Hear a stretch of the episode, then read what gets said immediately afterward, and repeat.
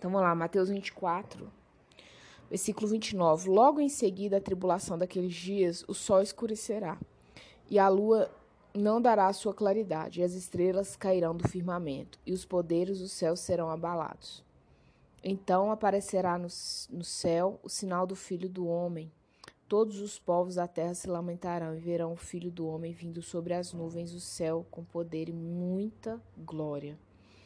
E ele enviará os seus anjos com grande clangor de trombeta, barulho, né? Os quais reunirão os seus escolhidos, os quatro ventos de uma outra extremidade. Samaritana, é, eu quero abrir um leque aqui bom com você e de sabedoria, sabe? Que o Espírito derrame sobre nós. Olha só, a gente vai ter o princípio das dores, né? o Mateus 24 está falando aqui, depois a grande tribulação e depois a vinda do homem. Hoje a gente vive o tempo da graça e muitas pessoas não entendem esse tempo. Vou te falar por que, que elas não entendem. Imagina que você tem um martelo e você sabe que o martelo é para pregar prego ou arrancar prego, né? Mas você usa ele para um exemplo é parafusar um parafuso. Você pega o martelo ali, vira ele de um lado, vira do outro e tal, e tenta dar rotações ali no, né, rodar o parafuso e, e aí você passa a vida ali tentando parafusar com aquele martelo. Mas ele é para arrancar ou pregar pregos. E a graça é para que você entenda isso. A graça é para você, né, fazendo analogia com o martelo, para você usufruir pregando ou tirando pregos. E as pessoas não entendem, elas acham que a graça é tipo assim, eu posso fazer o que eu quiser. Eu sou livre, né? E eu faço o que eu quero. Paulo fala isso muito bem. Você é livre, sim. Tudo me é lícito, mas nem tudo me convém. Tudo me convém, mas nem tudo me edifica. Isso é a verdadeira liberdade. É você saber que você é livre. Se eu quiser sair agora nua no meio da rua, nada me impede. Nada. Nada me impede. Agora, eu vou responder a sanções, eu vou responder a leis. Eu vou responder pelo meu ato. Mas me impedir, não, nada me impede. Então a graça, ela é, ela parte desse pressuposto. Todos hoje do mais santo que está na face da terra. Né? É o que tem menos pecado, porque sem pecado não existe ninguém nessa face dessa terra. Nunca existiu, só Jesus. Ao mais perverso, ao mais perverso, a graça é acessada através de Cristo. Só que quando Cristo chegar, ele vai vir, porque ele veio, né? Ele montou aqui no jumento, quando ele esteve aqui. A gente leu em Mateus. Né? É um sinal de quê? De humildade, de simplicidade. Mas quando Jesus voltar, ele vai voltar como um guerreiro. Ele vai voltar. Só de eu falar, eu tô arrepiada. Ele vai voltar num cavalo branco. Na coxa dele vai estar escrito Rei do Rei, Senhor dos Senhores. E os olhos, gente, são chamas de fogo. Então, é, ele vai voltar numa autoridade, num poder que as pessoas não têm noção. E aí, quando Jesus pisar aqui, essa segunda vinda dele, essa segunda vinda de Cristo, a graça vai ser suspensa, acabou. Acabou. Não tem graça mais. E esse é o perigo do que a gente vive hoje. Por exemplo, se você morre hoje também, acabou a graça para você a graça enquanto você está aqui com o olho aberto, né? Tomando posse dela e utilizando ela da forma que ela deve ser utilizada. Para que, que Cristo deu graça? Para você ganhar mais vidas. Nada serve você ter graça só sobre a sua vida. Viver numa bolha. Cristo vai te cobrar. Porque qualquer problema que nós passemos aqui na terra, Samaritana, é pequeno perto daquilo que Deus tem para nós. É pequeno. Porque quando você pensa na magnitude de reino, você imagina a casa que você mora próximo ao, ao estado que, que é o seu. Suponhamos, eu moro aqui, bairro Cachoeirinha, Belo Horizonte, Minas Gerais. Eu tenho uma casa aqui. Pega a proporção da minha casa para o tamanho do estado de Minas Gerais, para o tamanho do Brasil, para o tamanho da América do Sul, para o tamanho da América do Norte, o tamanho de toda a face da Terra. O que é minha casa? Acho que nem uma formiga, né? De tão pequenininha que ela se torna. Um grãozinho de, de areia. Mas aí você para e pensa o seguinte: quando a gente analisa os nossos problemas, outro dia eu passei uma situação muito terrível da minha alma, não fisicamente, mas para minha alma, para me administrar aquela situação foi foi uma luta voraz. Foi dois leões dentro de mim. E no lugar que eu tava tinha, assim, algumas árvores, mas era um lugar bem aberto que eu conseguia ver o céu. Em um dado momento, o Espírito Santo falou assim: olha para cima.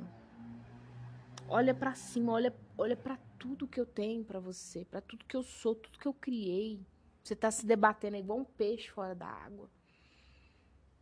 Sabe? E eu comecei a olhar para cima e orar, e adorar, e orar. E eu falei assim: Deus, eu, sou do teu reino tudo que eu tô passando aqui nessa situação é temporal, mas o Senhor é atemporal. Sou do teu reino, eu sou do, eu comecei a pregar isso para mim, para minha alma. Porque o que eu tô te falando, a situação que eu tava passando era é, é, é próxima ao reino, ao que eu tenho para conquistar com pro Senhor e com o Senhor, obviamente. Aquilo era muito pequeno. E aí ali eu pude me apropriar da graça. Deus, derrama graça nessa situação que é tão terrível para minha alma. Então, Samaritana, veja bem, olha. Logo em seguida a tribulação daqueles dias, o sol escurecerá e a lua não dará sua claridade. Tem um pesquisador, é, me falhou o nome dele aqui. Eu vou ver se eu acho. Peraí. Achei o nome dele. É Eric Dollard. Escreve-se Dollard, com demudo ele é um físico. Tem alguns vídeos dele na internet e ele fala uns negócios assim muito doido. Você tem que ter um certo entendimento matemático, físico e químico para você entender algumas coisas que ele fala, nem que se for o básico. Mas mesmo que você não tenha for curiosa, assista ele. É, ele fala que quando você sai do planeta Terra, você não enxerga o Sol. Porque tudo que é de cor branca no, no, no quando você está né, fora do planeta, você não consegue enxergar. E ele fala algo muito interessante. O Sol tem algo que sustenta o Sol. Porque o Sol ele não tem fusão em si mesmo. O que é a fusão? A fusão é igual o, o, um exemplo, né? O seu gás ali de cozinha, né? No seu fogão. Você tem ali o gás que vem, né? por um dutozinho.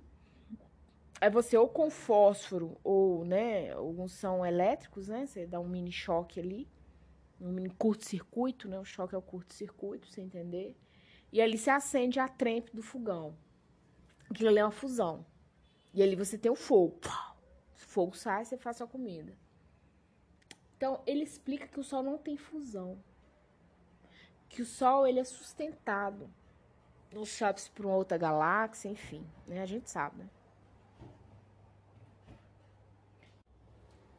E então ele fala o seguinte, que, né, é, que quando as pessoas falam assim, anos-luz, né, é, questão do Sol, né, nossa, porque esse anos-luz é calculado numa base da Terra ao Sol, né, ah, quando as pessoas falam assim, ah, daqui em Júpiter não sei quantos anos luz. Ele falou assim, isso não existe. Isso não existe. Depois você vê os vídeos dele, eu não vou entrar muito, porque senão eu confundo vocês. Mas o fato é o seguinte. É, quando Jesus fala aqui que não, é, o sol escurecerá, a lua não dará sua claridade, as estrelas cairão do firmamento, esse Eric, esse pesquisador, ele fala o seguinte: quando a pessoa fala assim, ah, a gente viu né, uma, uma estrela cadente, né? Aí tem gente que fala assim, nossa, aquilo ali aconteceu há tantos anos-luz e tal. Quando a gente já tá vendo aqui na Terra, ele fala assim, olha, muito provavelmente está acontecendo em tempo real lá na Terra, lá no, no, no espaço. A teoria do cara é louca, mas ela tem embasamento. Tem, vai, ah, não, aquilo ali tá distante, não sei quantos anos usa. Eu falo, não.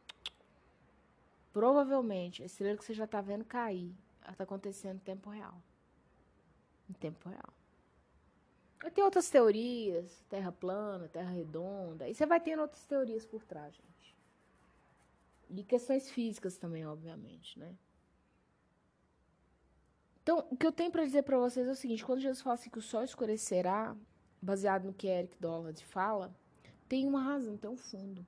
Porque o sol, ele é sustentado, ele só brilha aqui para nós, ele traz essa claridade e tudo, porque ele é sustentado por algo ou alguém, assim deu nome. Né? A lua não dará sua claridade. A lua precisa do sol para a gente poder ver ela. Não sei se você sabe disso. Ela é um reflexo. O que a gente vê aqui é um reflexo. Né? As estrelas cairão do firmamento. É, porque a gente tem o Cronos e o Kairos. Quando o Eric falou isso, me veio muito à mente o Cronos e o Kairos. É. Porque dá a entender que as estrelas estão anos-luz da gente. E quando ele falou assim, olha, isso pode estar acontecendo agora, o que você está vendo aqui já está acontecendo. É. E os poderes do céu serão abalados. Então, o que sustenta lá o espaço que a gente vê daqui vai ser abalado nessa volta de Jesus. Então, assim, os poderes do céu serão abalados. O que sustenta o céu vai ser abalado. Isso faz sentido. Eu até arrependo, minha área de formação é engenharia, mas eu é elétrica, que é invisível, que eu mais gosto, que se trata muito exclusivamente do nosso Deus. Quem é o ser humano sem energia, sem luz? Seja ela artificial ou natural? Quem somos nós? Se Deus tirar o sol hoje, a humanidade morreu. Ponto, acabou. Ah, não, mentira. Pesquise. Não vou ficar aqui explicando isso no áudio, no podcast. Mas se o sol for embora hoje, acabou. A partir de amanhã não tem mais sol. A raça humana está extinta. Né? E eu gostaria de ter estudado física bem, bem a fundo. Quem sabe? Se Jesus voltar até lá, no céu eu vou poder fazer. Entender tudo. Aí ele vem no versículo 30. Então aparecerá no céu o sinal do Filho do Homem. Todos os povos da terra se lamentarão no céu vai ter um sinal. E o sinal está baseado nesse versículo 29. Porque desde que o mundo é mundo, os homens se baseiam né, é, em estrelas. Se baseia muito nas luas. Né? A maré tá cheia, a maré tá baixa. É boa para cortar cabelo, é boa né, para ter filho, é boa para plantar, não é boa. Os homens se baseiam, as antigas civilizações, inclusive hoje em dia. Hoje o povo é mais, né? Não se fala tanto nisso, mas quando você pega um cientista raiz ou Nutella, ele se baseia muito nessas questões. Jó, tem uma parte de Jó que ele fala sobre as estrelas, né? Então, assim, a gente vai ver que no próprio espaço as coisas vão mudar. Todos os povos da terra se lamentarão e verão o Filho do Homem vindo sobre as nuvens do céu com poder e muita glória. Repare nisso, não é glória, é muita glória. Tudo que já passou aqui, Hitler, é, Júlio César, né? Ataxerxes, todos esses caras que já teve que foi, né? Os cruéis, os os bárbaros, né, os grandes homens, não vai ser uma folha perto de Jesus, vai ser nada. É, muita glória. Aí a graça acabou, samaritana. Mesmo. E aí o pau vai quebrar. Versículo 31. E ele enviará os seus anjos com grande canglor de trombeta, os quais reunirão os seus escolhidos, os quatro ventos, de uma outra extremidade do céu. Fica firme. Eu sei que é difícil. Os tempos que nós estamos vendo, que são os últimos tempos, parece que a gente tem muita informação. Mas a gente tem muita manipulação. Fica firme, samaritana. A gente está no versículo 3 de Lucas 20, de Mateus 24. O princípio das dores. Nós estamos nesse, no meu entendimento. Não sou uma pessoa que estuda Apocalipse, tal. Não, não sou essa pessoa. Mas o meu entendimento como cristã que lê e busca na palavra o entendimento, o discernimento, né, em ore, jejum, enfim, para mim a gente está a partir do versículo 3, nós estamos no princípio das dores. Então, o que eu te digo, hoje é o dia de você perdoar, de você amar, de você ficar, sabe, desprende das coisas dessa terra. Eu sei que há situações que a gente passa que são pesadíssimas. Pedofilia, injustiças. Outro dia eu passei uma situação e falei assim, Deus, isso é perversidade. E eu vou te falar o que é perversidade para o meu coração. O homem que deixa a mulher para cuidar de um ou mais filhos sozinha, sem o auxílio dele, é um espírito de perversidade.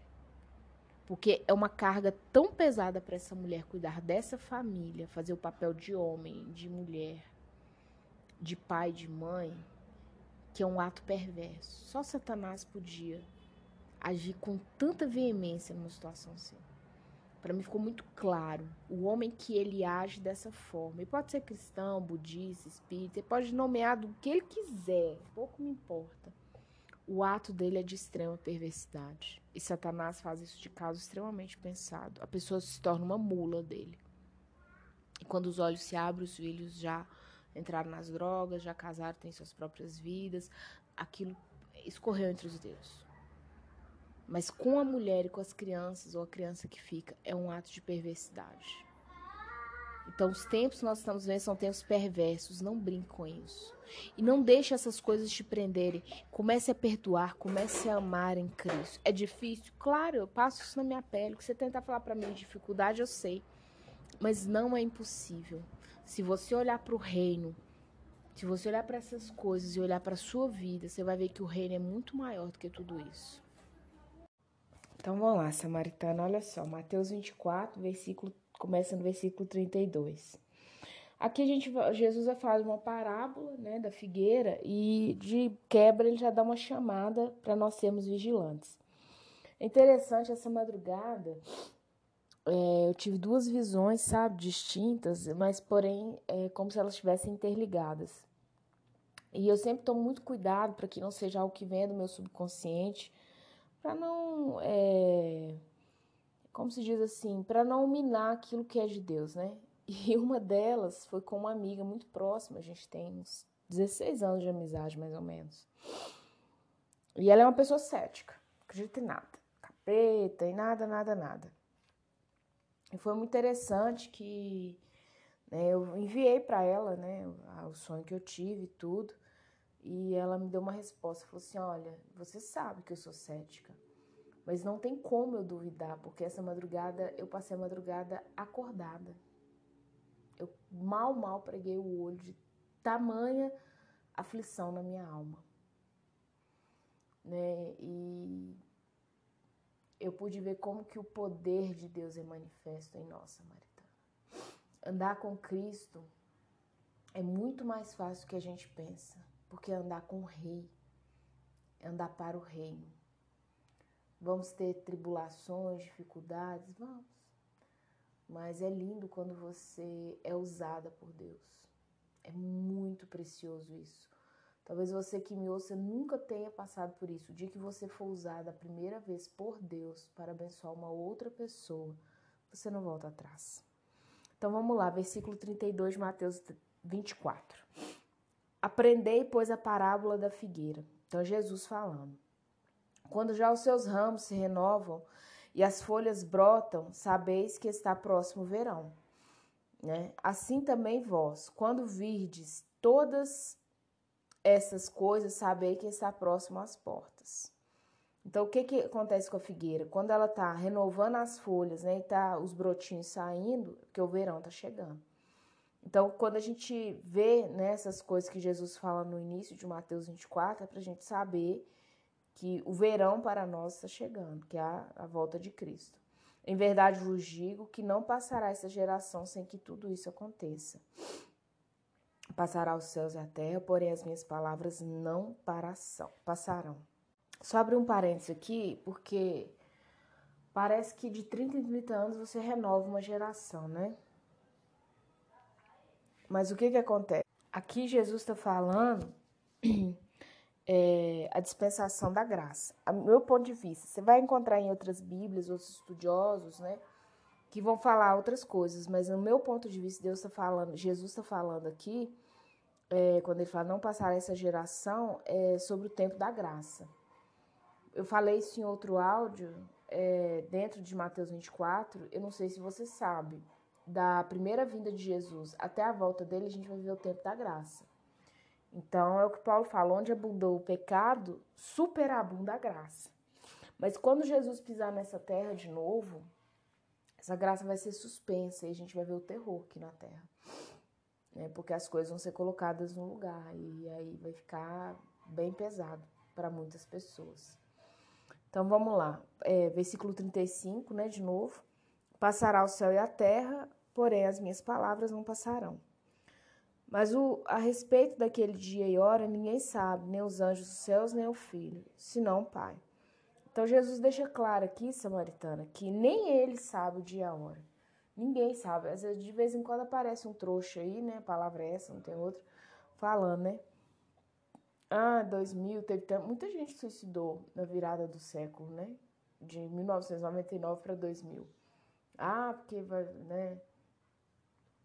É, vai ter o fim do mundo, Jesus vai voltar, aí você tem, tem de tudo. Mas ninguém sabe a data. Ninguém sabe, a não ser o próprio Deus. Não adianta. Você tem sinais. Os sinais estão aí, mas data certa, ah, dia tal, mês tal, ano tal. Ninguém tem. Pode acontecer agora. Você pode estar me ouvindo 10 anos depois e ainda não ter acontecido. Só Deus sabe. 37. Pois assim como foi no dia de Noé, também será na vinda do filho do homem. Porque, assim como nos dias anteriores ao dilúvio, comiam, bebiam, casavam e davam-se em casamento, até ao dia em que Noé entrou na arca. Então, é... então o perceberam, senão quando veio o dilúvio e os levou a todos, assim será também a vinda do filho do homem. É interessante é, que quando Jesus fala aqui de Noé, né? Talvez vocês se assim, mas é errado eu casar, eu né, trabalhar, eu ter minha casa, viajar. Não é isso que Jesus está falando. Jesus está falando que essas pessoas viviam a vida de forma muito humana, sem ligar para o espiritual.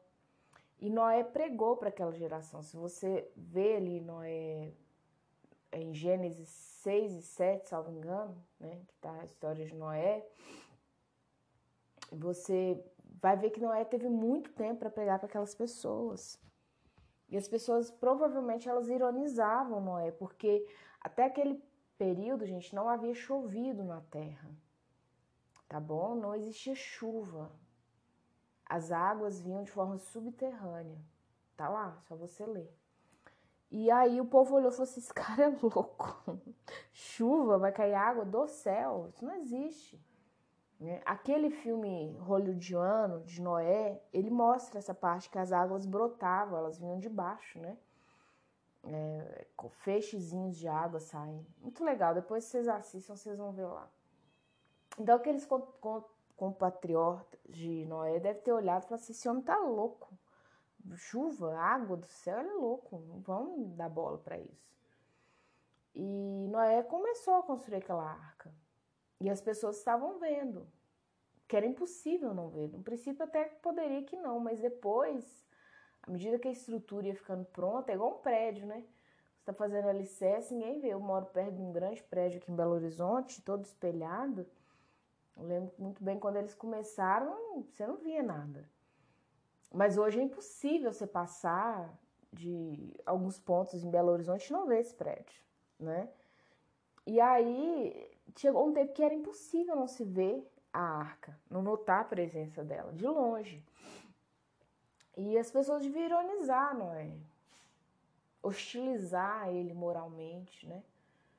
Você é louco, esse seu pai é um doido, que cara idiota, vamos viver a vida. E o que, que acontece? Quando Noé entrou na arca e fechou a porta, gente, é, eu imagino o desespero, porque a humanidade não, não, Não saiu de Noé, da esposa e dos filhos. De ouvir outras pessoas lá fora gritando, pedindo por socorro, morrendo, criança chorando, tudo. Animal, né? fazendo seu, seu sonho específico. E Noé ali dentro sem poder fazer nada. Porque foi um decreto do próprio Deus. É muito pesado isso. Vamos lá, versículo 40. Né? Aí Jesus fala no versículo 39 que a vinda dele vai ser assim: as pessoas vão estar tá vivendo sua vida comum, né? Casando, comendo, trabalhando, viajando, né? E vão estar tá desapercebidas. Não vão estar tá vendo sinais. Não, tá, tá, tudo normal. Eu até falei com essa amiga que eu comecei o áudio hoje, que ela falou que ela é cética, né? Eu falei assim, olha, é, o problema dessa geração que nós vivemos é o nada a ver, né? Tem nada a ver. E também não tem nada a ver. Você fala outra coisa, não tem nada a ver. Você fala tá errado, não, não tem nada a ver. Essa geração de nós, não, tem nada a ver. O certo é a gente casar mesmo, curtir. Não, não tem nada a ver. Nada tem a ver com nada. Aí, versículo 40. Então, dois estarão no campo, um será tomado e o outro deixar, e deixado o outro. Dos estarão trabalhando no moinho, uma será tomada e deixada a outra. Portanto, vigiai, porque não sabeis em que dia vem o vosso Senhor. Quando Jesus fala assim, né, que vai estar dois, um elevado, eu me questiono, será que só 50% da, do planeta, de todo mundo que já existiu, né, gente? Não é só hoje os nossos 7 bilhões. Será que só metade vai para a glória e outra metade desce? Não sei. É, porque aqui ele fala justamente de ah, tá dois, um fica, outro vai, tá dois ali, um fica, outro vai. A, a palavra ela ela diz entre linhas. Eu quando eu li isso aqui eu fiquei nessa dúvida. Não sei, não dá para você julgar, né? Mas está escrito. 42. Portanto, vigiai, porque não sabeis em que dia vem o vosso Senhor. Vigiai. Vigiai. Essa palavra é muito interessante, né? Ali Neemias, quando ele estava construindo o muro, e né, é, Tobias, Sambate, Sambalate, se o nome do outro eram três, né? Perseguiam a, reconstrução do muro em Neemias. Até gravei áudios, depois você volta aí que você vai ver os áudios. É, Gessens, lembrei o nome do outro. Tobias, Sambalate e Gessem. Eles estavam né, ameaçando mesmo que ia matar, que ia fazer e tal. O que, que Neemias fez? Falou: ah, nós vamos trabalhar primeiro com uma arma na cintura, né? Uma arma na mão e outra né, é, do ofício mesmo, né? Então eles trabalhavam uma mão armados e outra trabalhando e vão ficar vigilante. E todo mundo vai ter um todo mundo vai ter tipo um apito, né? Um barulho, vai fazer um barulho. Onde esse barulho tocar, você vai lá junto. A gente se reúne para poder proteger os muros. Então, isso é, é você estar tá em vigilância. Eu sei que o inimigo tá para vir, eu sei que esses caras querem me atacar. Eu não vou esperar eles atacarem. Né? Eu vou estar tá vigilante aqui. Se vier atacar, vai levar. Isso é guerra, né? 43. Mas considerar isso, se o pai de família soubesse que hora viria o ladrão, vigiaria e não deixaria que fosse arrombada a casa. Muitos homens hoje em dia perdem esposa e filhos né, com separação e tudo, porque o cara não vigia. Ele acha que essas questões espirituais não existem. Os filhos estão. Gente, não tá na droga só o, o rapaz e a moça na prostituição, que é órfão, que não tem pai ou mãe, ou um dos dois. Tem muitos filhos de pai e mães vivos e pais e mães atuantes na droga, na marginalidade, na, em tantas situações sabe? E a gente negligencia isso, mas é porque aquele pai de família não estava vigiando. Ele estava só cuidando ali do, de dar alimento, bons estudos, mas outras coisas ele não estava antenado. 44. Por isso, ficai também vós é, apercebidos, porque a hora em que não cuidais, o filho do homem virá. Jesus já avisa. A hora que você fica percebido, porque a hora que você não estiver imaginando que vai acontecer, é que vai acontecer. E, o resumo desse versículo 44 é isso. A hora que você estiver achando que não vai acontecer, é a hora que vai acontecer, tá bom?